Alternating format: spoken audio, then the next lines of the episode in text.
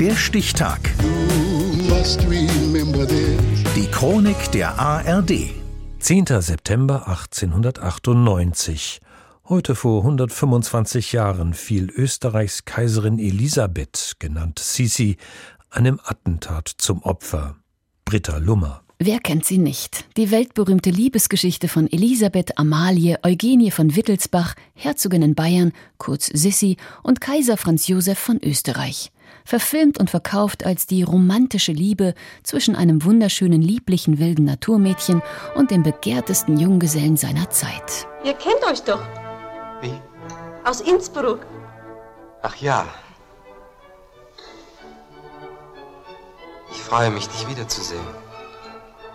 Liesel von Possenhof. Viel Wahres ist nicht dran an der Verfilmung, denn die echte Elisabeth hat nur wenig gemeinsam mit der berühmten Filmfigur.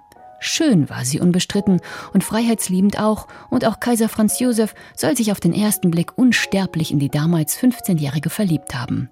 Aber lieblich war sie nicht und eine romantische, glückliche Liebesgeschichte war die baldige Ehe der beiden mitnichten.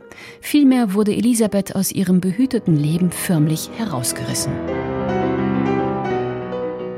Geboren wird Elisabeth an Heiligabend 1837 in München.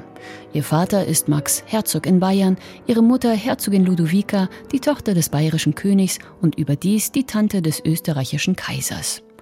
Die Eltern führen zwar eine unglückliche Ehe, ermöglichen den acht Kindern jedoch ein eher unkonventionelles Leben im Hochadel mit großen Freiheiten und viel Zeit an der frischen Luft.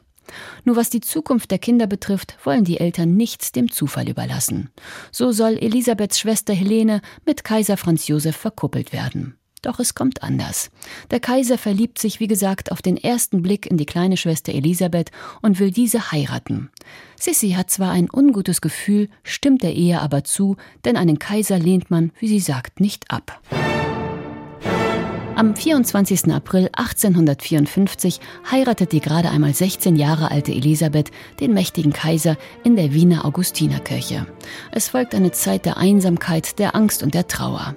Elisabeth ist überfordert mit dem Leben in Wien, der Hofstaat schüchtert sie ein, voller Verzweiflung schreibt sie in ihr Tagebuch ich bin erwacht aus einem Rausche, der meinen Geist gefangen hielt, und fluche fruchtlos diesem Tausche, bei dem ich Freiheit dich verspielt. Was folgt, sind Jahre der Depression und der Flucht. Immer wieder verlässt sie Wien für Reisen oder Kuren, auch nach den Geburten ihrer ersten drei Kinder.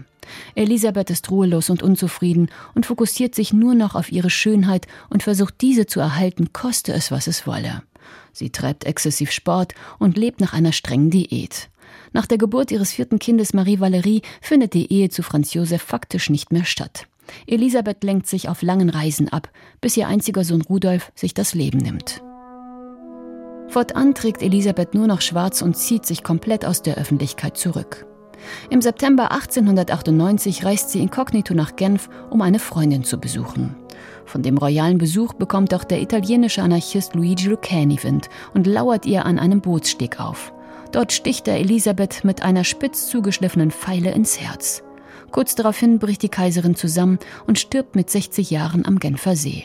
Noch kurz vor ihrem Tod soll Elisabeth gesagt haben, ich wünschte, meine Seele könnte durch eine ganz kleine Öffnung in meinem Herzen in den Himmel entgleiten. Gestorben ist Elisabeth von Österreich-Ungarn heute vor 125 Jahren. Der Stichtag. Die Chronik von ARD und Deutschlandfunk Kultur. Produziert von Radio Bremen.